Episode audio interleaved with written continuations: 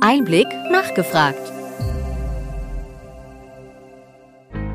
Willkommen bei Einblick nachgefragt, dem Podcast mit Interviews und Gesprächen zum Gesundheitswesen vom Gesundheitsmanagement der Berlin Chemie. Wie weiter? Die Zukunft der Digitalisierung im Gesundheitswesen aus verschiedenen Perspektiven betrachtet.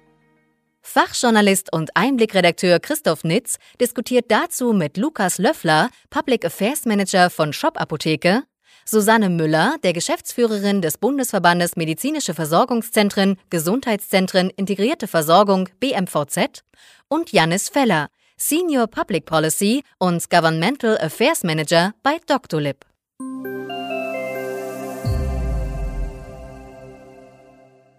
Schönen guten Tag. Ich freue mich, dass ich in einem besonderen Talk mich über die Digitalisierung und da besonders über die weiteren Schritte beim E-Rezept unterhalten darf. Ich würde gerne einsteigen. Welche Erwartungen haben Sie für Ihre Geschäftsmodelle äh, derzeit beim E-Rezept? Ich würde äh, sagen, ich fange mal kurz mit Doctolib an. Sie haben ja ein bekanntes Tool unter anderem auch für die Vereinbarung von Terminen in Praxen. Absolut. Ja, vielen Dank meinerseits, dass ich dabei sein darf. Äh, das nur kurz vorweg. Und kurz zusammengefasst freuen wir uns, glaube ich, um es mal positiv zum Einstieg zu formulieren, äh, am meisten auf ein äh, E-Rezept, was die Funktionalitäten der Videosprechstunde bestmöglich unterstützt in einem Prozess, der sich weitgehend ohne den gelegentlich heutzutage auftretenden Medienbruch darstellt, ähm, dass also ein, eine Sprechstunde inklusive Rezeptausstellung am Ende komplett digital abgewickelt werden kann, äh, mit allem, was dazugehört. Ja, vielen Dank. Äh, ich würde an Frau Müller weitergeben wollen. Wie ist denn das bei den äh, medizinischen Versorgungszentren? Wie sind derzeit Ihre Erfahrungen und Ihre Kenntnisse, wie das da vor sich geht in Sachen E-Rezept und Digitalisierung? Also im Grunde vergleichbar zu der klassischen äh, Niederlassungspraxis. Und das heißt aus der Ärzteperspektive oder der, der, der Tresenkräfte, das heißt, die, die am Endpunkt sozusagen die Prozesse äh, steuern oder mit den Patienten kommunizieren, ist natürlich viel Abwehr da, die sich daraus speist, dass der Endnutzer sich halt unausgereift wirkt, also dass die Technik manchmal nicht funktioniert, vielleicht nicht so oft wie behauptet wird, aber zu oft, als dass man auch als stabil bezeichnen kann aus, aus der Arztsicht. Und wir haben eine Reihe von Praxen für die, oder sowohl in den MVZ wie auch in den klassischen Praxen, die das E-Rezept ganz natürlich nutzen, weil das hängt ja ein Stück auch von der Patientenklientel ab, ähm, die man hat. Und wir haben aber natürlich einen sehr viele oder einen übergroßen Anteil an Praxen, die mit dem E-Rezept noch keine praktischen Berührungspunkte hatten, weil es ja auch auf der Ebene gar keinen kein Zwang dazu gibt und auch von der Gesellschaft, von den Patienten, also vom Endnutzer, keiner, kein Druck erzeugt wird in die Richtung. Herr Löffler, wie sieht es bei der Shop-Apotheke aus? Sie haben wahrscheinlich sehr viele Erfahrungen schon mit dem E-Rezept machen können, das ja immerhin seit Ende Dezember 2021 in der Testphase sich befindet. Absolut. Also wir erhalten täglich einige E-Rezepte und können sagen, dass der Prozess des, der E-Rezeptverarbeitung und Belieferung bei uns problem- und fehlerfrei funktioniert. Das heißt, von der Annahme des Rezepts in der Apotheke über die, die pharmazeutische, ich sage mal, Bearbeitung ähm, und die Belieferung und dann auch den Weg zur Abrechnung haben wir im Moment keine Probleme feststellen können in den letzten Monaten. Im Gegenteil, wir haben gesehen, dass sich die Prozesse insgesamt beschleunigen, die Bearbeitungsprozesse insgesamt schneller werden, gerade weil wir eben eine große Fehlerquelle schon mal ausschließen können für uns im Apothekenbetrieb. Und das ist sozusagen dieser OCR-Scan, der, der für Muster 16 Formulare notwendig ist. Dort gab es immer mal wieder Lesefehler mit dieser OCR-Software. Das haben wir beim E-Rezept nicht mehr, weshalb der Prozess insgesamt deutlich schneller verläuft. Und für uns als Online-Apotheke natürlich ganz spezifisch. Das ist, glaube ich, auch allen bekannt. Aber besteht natürlich natürlich der Vorteil für uns jetzt selbst darin, dass unsere Kundinnen und Kunden das E-Rezept deutlich schneller übermitteln können als das alte Muster oder das rosa Muster 16 Formular. Ganz einfach aus dem Grund, weil der Postweg vom Patienten zu uns nach, nach Sevenum wegfällt und das E-Rezept eben sofort und digital übertragen werden kann, wenn der Patient bzw. die Patientin das auch möchte. Ich bleibe gerade mal bei Ihnen, Herr Löffler. Die Einlösung von E-Rezepten soll neben der Gematik-App ja so als Königsweg in Zukunft über die EGK und eine PIN ermöglicht werden. Denken Sie, dass das Verfahren in der Tat Mitte 2023 äh, startklar ist? Und äh, wie stehen Sie dazu als Versandapotheke? Also der aktuelle Zeitplan der Gematik sieht vor, dass diese EGK-Stecklösung äh, Mitte 2023 eingeführt werden kann. Nach meinem Kenntnisstand befindet sich diese POP-Spezifikation, das heißt Proof of Patient Presence, also die Sicherstellung, dass der Patient auch wirklich in der Apotheke vor Ort ist. Und die Karte steckt aktuell in der Kommentierung der Gematikgesellschafter. Danach wird es einen Beschluss brauchen und dann eine Anpassung der Apothekenverwaltungssysteme und der Konnektoren. Aktuell sieht der Zeitplan vor, dass das Mitte 2023 flächendeckend zur Verfügung steht und davon gehen wir aktuell auch aus. Insgesamt handelt es sich bei dieser EGK-Stecklösung um einen sehr niedrigschwelligen Weg. Unserer Kenntnis nach wird es auch gar keine PIN benötigen, weil wir dann das gleiche Problem hätten wie bei der Gematik-App, dass viele Versicherte eben über diese PIN nicht verfügen. Das heißt, es ist schon ein sehr niedrigschwelliger Weg, einfach seine elektronische Gesundheitskarte in das Lesegerät zu stecken und damit der Apotheker oder die Apothekerin die offenen E-Rezepte abrufen kann. Gleichzeitig ist es aus unserer Sicht auch nicht der Königsweg, denn es ist immer noch kein vollständig digitaler Übertragungsweg, da eben die physische Präsenz des Versicherten in der Apotheke notwendig ist. Damit können viele, viele Mehrwerte des E-Rezepts und viele Angebote, die es um, um das E-Rezept gibt, vom Patienten oder der, den Versicherten überhaupt nicht genutzt werden. Das geht bei der Botendienstanfrage Anfrage los. Ich habe keinen QR-Code mehr oder Data Matrix Code, den ich im Vorhinein ähm, an die Apotheke übermitteln kann. Ich kann keine Verfügbarkeitsanfrage starten und ich habe natürlich auch nicht die Möglichkeit, online meine Medikamente zu bestellen. Das heißt, diese gesamten Online-Funktionen, die mit dem E-Rezept jetzt neu kommen, sind durch die EGK-Stecklösung, die Mitte des Jahres kommen soll, nicht abgedeckt, weshalb wir uns auch wünschen und auch erwarten, dass weiter an voll digitalen Übertragungswegen gearbeitet wird und diese auch schnellstmöglich implementiert werden und diese so niedrigschwellig ausgestaltet sind, dass sie wirklich von jedem Versicherten in Deutschland problemlos und einfach genutzt werden können. Frau Müller, wie sieht es in den Praxen aus? Also dort ist ja die Stecklösung mit einer EGK gängig und glauben Sie, dass mit dieser Variante dann ab Jahresmitte das E-Rezept zum Fliegen kommt? Wenn man davon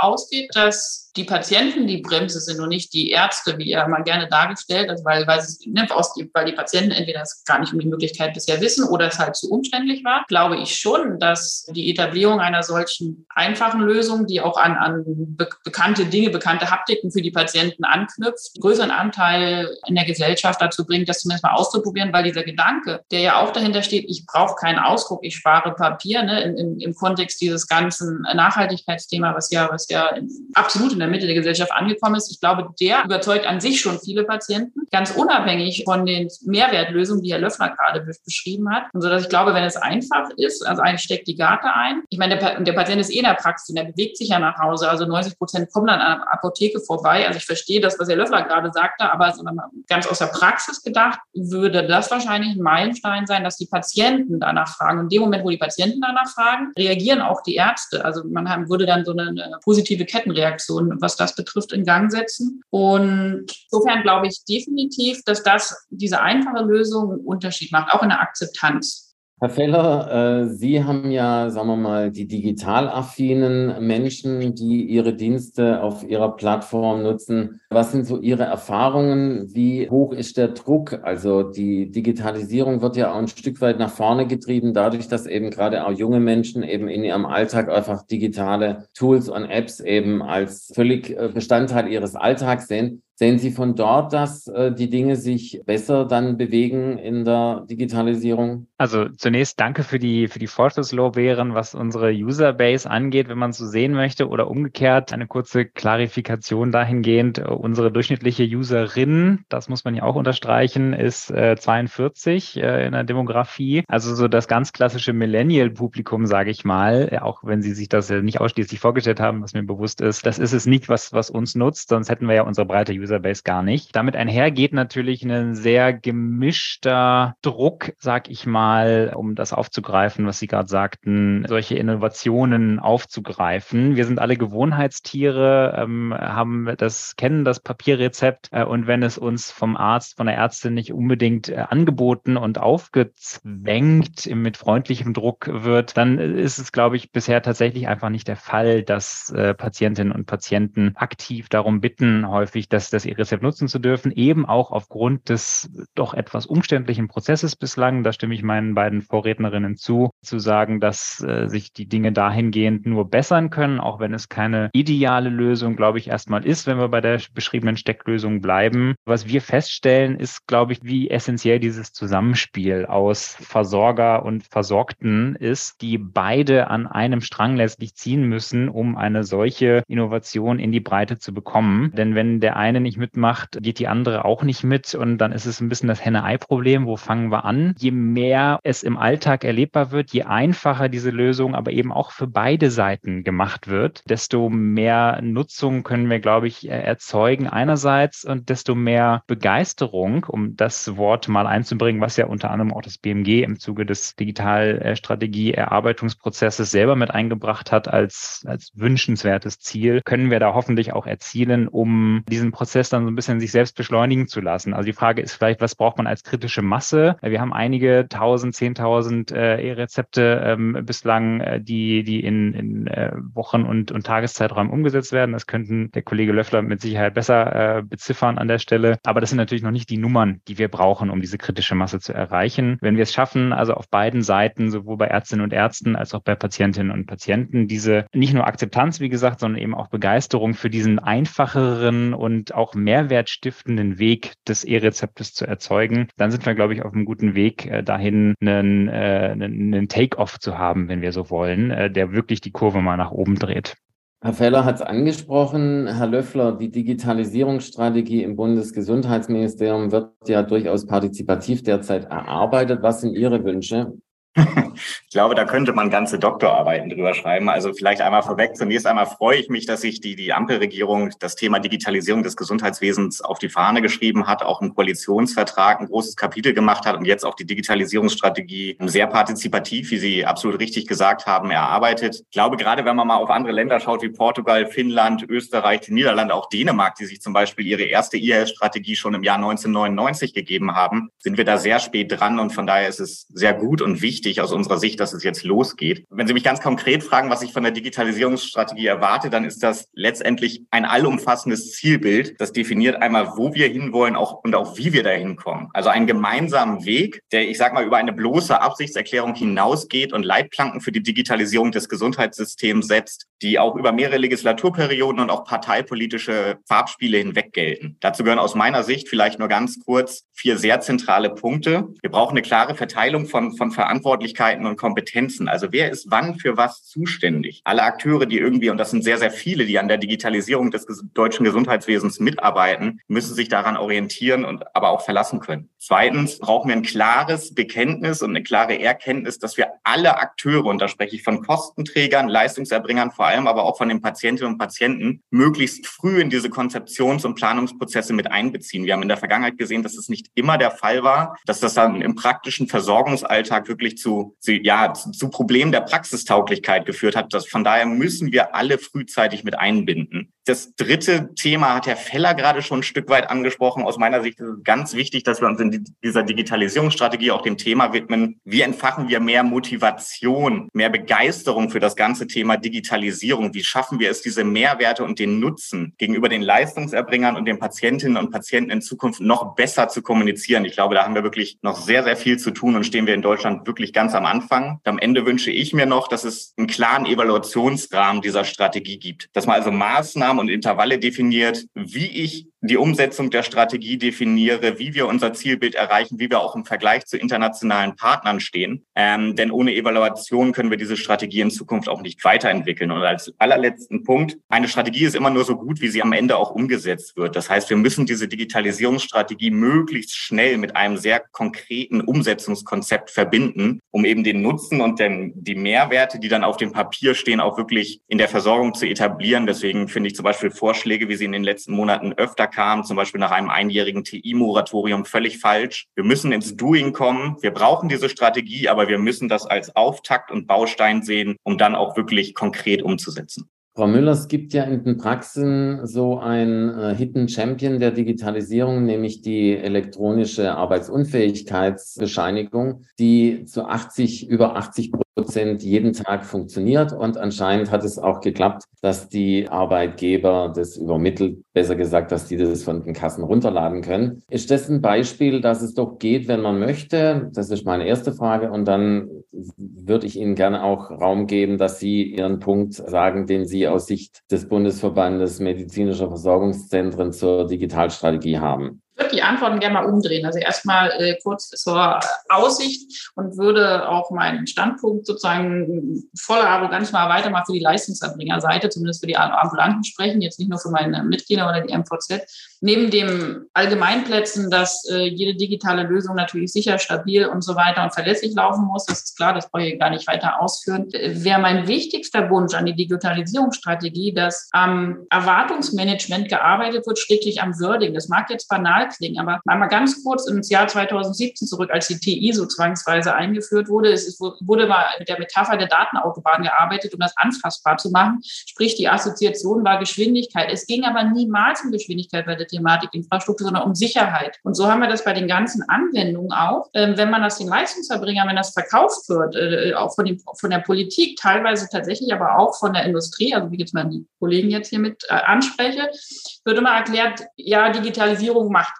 spart Zeit, ist effizient, macht alles einfacher. Und das stimmt auch in der Gesamtbetrachtung. Nehmen wir mal das Thema Videosprechstunde, um das mal anfassbar zu machen. Das spart Zeit beim Patienten. Das ist auch effizient und das ist auch nachhaltig. Wenn wir aber von den Leistungserbringer reden, muss man ganz klar sein, es geht nicht darum, äh, Prozesse, also Zeit zu sparen, sondern Prozesse anders aufzusetzen. Die brauchen aber genauso viel Zeit oder das ist das, was die Ärzte in vielen Kontexten erleben, sogar mehr Zeit. Wenn wir hier mehr, mehr Ehrlichkeit in die Debatte, in die Sprache kriegen würden, Stichwort, ich hatte gesagt, Erwartungsmanagement, haben wir am Ende auch weniger Frust, weil nicht erst falsche Erwartungen aufgebaut werden, die dann zwangsläufig gar nicht erfüllt werden können. Und in diesen ganzen Digitalisierungsanwendungen ob das EPA, EAU oder E-Rezept ist, ist, glaube ich, ein Großteil diese, dieser Missstimmung oder Misstöne auf der Anwenderseite hausgemacht, weil vorher falsch, völlig falsch oder unüberlegt kommuniziert wird.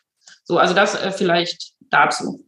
Alles klar, die Mühen der Ebene der Digitalisierung hier einmal nochmal plastisch geschildert. Herr Feller, was sind Ihre Erwartungen an die Digitalstrategie und was, sind, was ist Ihr Big Point, was Sie unbedingt quasi dort äh, sehen möchten? Was wir uns wünschen von einer solchen Digitalisierungsstrategie ist, äh, einen, also das wurde auch schon angesprochen, ein klares Zielbild natürlich mit einer damit verbundenen Klärung der Frage, wie wir es denn schaffen, die Nutzung von digitalen Services und Angeboten wirklich mal entscheidend zu steigern.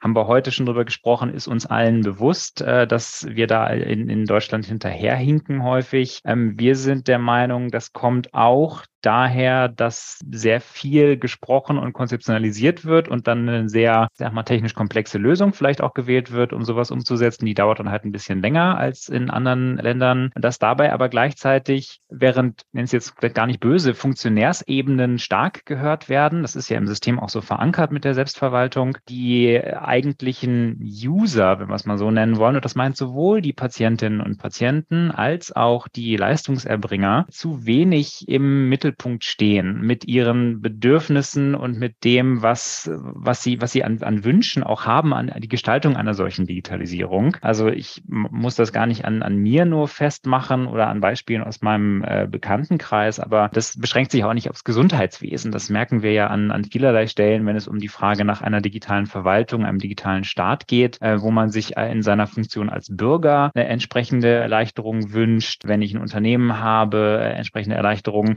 Aber das das führt jetzt zu weit. Um es kurz zu machen, ähm, die, der, der Dreiklang, den wir uns dabei wünschen, ist zum einen, die Patientinnen und Patienten stärker in den Mittelpunkt zu stellen. Das ist eine Binse, wenn man es dabei belässt bei dieser Formulierung, die wir auch schon häufig gehört haben. Aber wenn man eben davon spricht, dass alle patientenorientiert äh, arbeiten sollen, dann müssen wir die Patientinnen auch mal fragen, was sie denn möchten und wie sie äh, die, solche Prozesse denn gerne umgesetzt haben möchten. Denn wir merken es ja umgekehrt, wir fragen sie nicht und niemand nutzt die Sachen. Das beschränkt sich nicht aufs E-Rezept. Das äh, ist bei der EPA ja genau das Gleiche, äh, wenn wir darauf schauen. Äh, und so kommen wir mit Sicherheit nicht zu einer Nutzung, wenn man diese, ich sage jetzt mal, Basisbedürfnisse, also von der Basis ausgehend, außer Acht lässt. Auf der anderen Seite geht es eben aber auch darum, Anreize für äh, Gesundheitsfachkräfte zu erhöhen. Da hat äh, Frau Müller gerade einen sehr interessanten Punkt gemacht, wie ich fand, als sie sagte, äh, bei dem Beispiel Videosprechstunde für den Patienten kann das eine sehr große Erleichterung sein, spart Stunden an Zeit idealerweise, für den Leistungserbringer gar nicht unbedingt. Ähm, der, wenn er eine gut organisierte Praxis hat, ohnehin ja nur häufig wenige Minuten, entscheidende Minuten, aber wenige Minuten mit Patientinnen und Patienten verbringt. Ob ich jetzt in ein Behandlung Behandlungszimmer reinspringe oder in eine Videokonferenz, macht da am Ende vielleicht gar nicht so den großen Unterschied. Daher wichtig zu sehen, was macht denn eine wirkliche Integration digitaler Anwendungen? Und das meint also eine, eine nahtlose Integration, wo ich nicht ständig äh, zwischen Systemen wechseln muss und am Ende tatsächlich mehr Aufwand habe, als ich mit meiner Papieradministration bislang hatte. Eine Erleichterung im Arbeitsalltag und tatsächlich auch eine qualitative Verbesserung.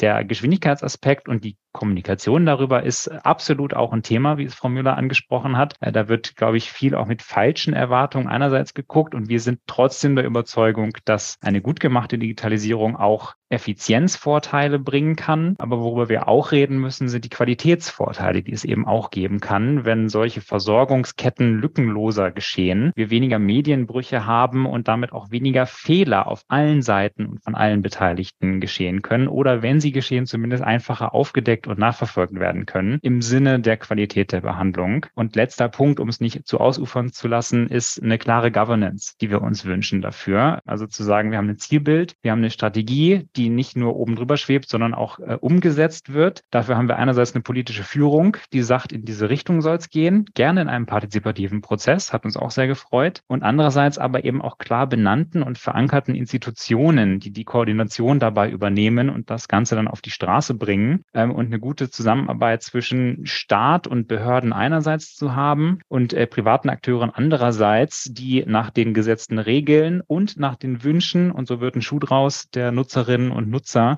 äh, diese Anforderungen umsetzen und in die Entwicklung eigener Produkte einfließen lassen.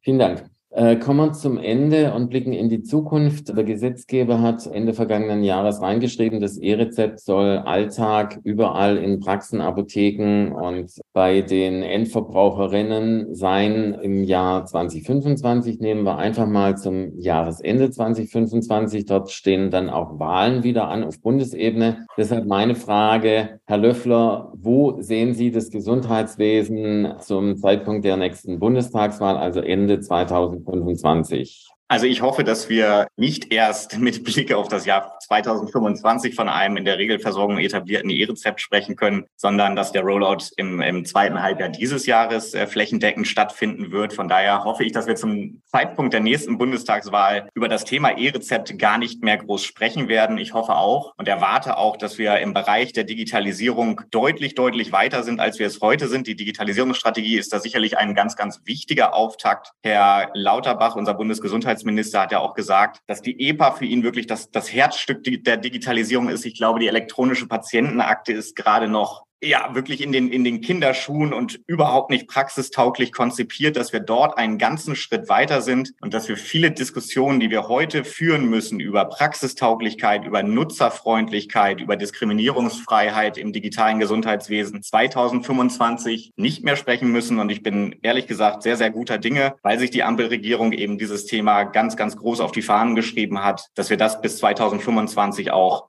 spätestens erreichen können.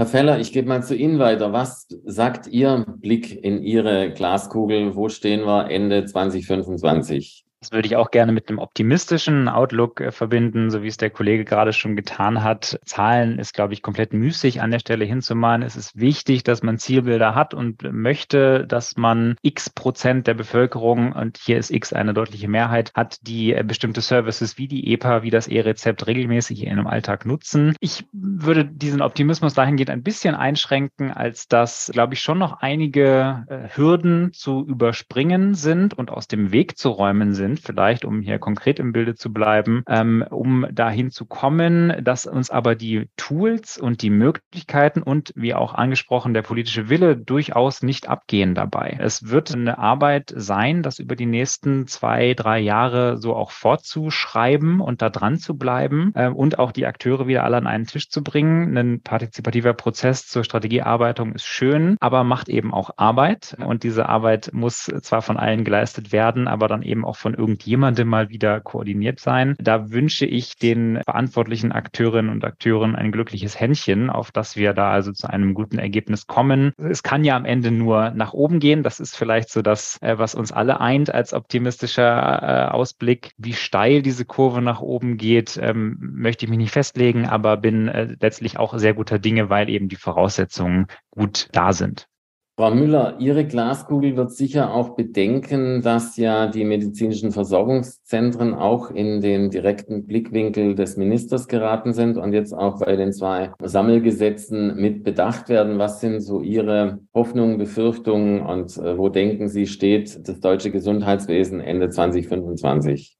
Machen wir mal kurz einen Ansatz nochmal, wir kurz bei der Digitalisierung. Ich weiß nicht, ob das Bestand haben wird, aber es gibt ja man, äh, nach den Absichten sowohl des Gesundheitsministeriums als auch von der Gematik bis hier bis 2024, 2025 diese Umstellung auf diese virtuellen Identitäten und die Ablösung von der hardwarebasierten elektronischen Anwendung geplant. Also ganz persönlich, das sehe ich überhaupt nicht in dem Zeitraum, beziehungsweise sehe mit Sorge, wenn halt versucht wird, dass, ne, was jetzt schon mehrfach Thema war, bei der EPA sozusagen, dass man eine E-Neustart braucht, dass gleichzeitig, wir haben, sind hardwarebasiert, das muss also auf der Ebene ins Laufen gebracht werden, parallel gleich einen neuen Prozess zu etablieren, da die Gesellschaft mitzunehmen. Also ich sehe nicht, wie das bis 2025 laufen soll, bin aber gespannt, weil das könnte ein Booster sein, wenn die PKV, was sie ja vorhat, das jetzt im Laufe dieses Jahres hinkriegt, ne, die ja verzichtet hat auf die beim E-Rezept auf die Hardware, überhaupt sich mit Hardware zu befassen und dann gleich mit Software starten will. Das kann natürlich, so wenn es funktioniert, in Schwung geben. Also da bin ich durchaus skeptisch. Ich weiß aber nicht, ob diese Dualität der Prozesse jetzt im, im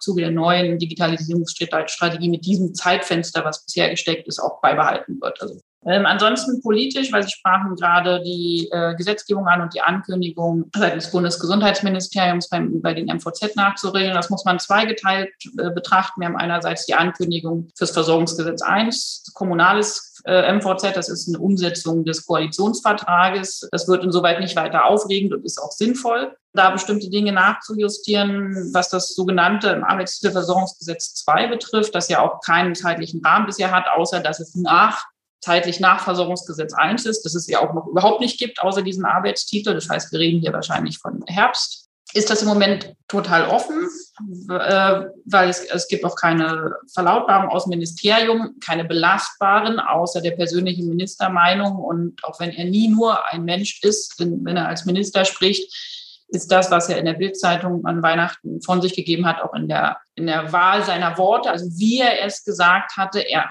wie er es gesagt hat und auch äh, die Bild, die Metaphern, die er benutzt hat, nicht mehr als eine Einzelmeinung, natürlich eine mit Gewicht. Da muss man gucken, was da äh, dann im Entwurfsprozess auch bei rumkommt, seriös hier eine Ansage, Aussage zu treffen. Worauf sich die MVZ äh, normativ einstellen müssen, ist deshalb nicht möglich. Eins ist aber sicher, die Glaskugel ist soweit glasklar.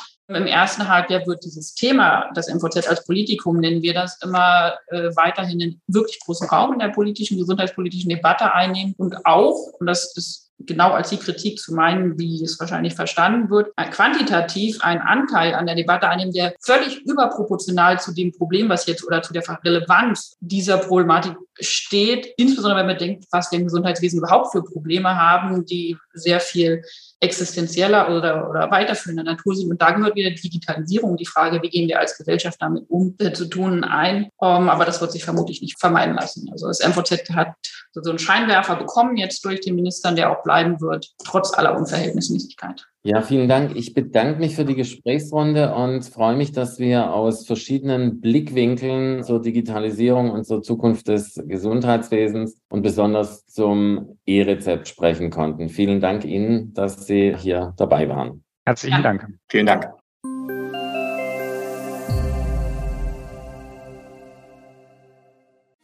Wir hoffen, dass Ihnen diese Ausgabe von Einblick nachgefragt gefallen hat. Bitte schicken Sie uns gerne Anregungen und Fragen an gesundheitsmanagement at berlin-chemie.de.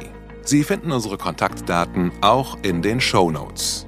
Wir empfehlen Ihnen für den schnellen Überblick der Trends im Gesundheitswesen unseren wöchentlichen Einblick-Podcast sowie unseren Einblick-Newsletter. Alles im Netz unter einblick-newsletter.de.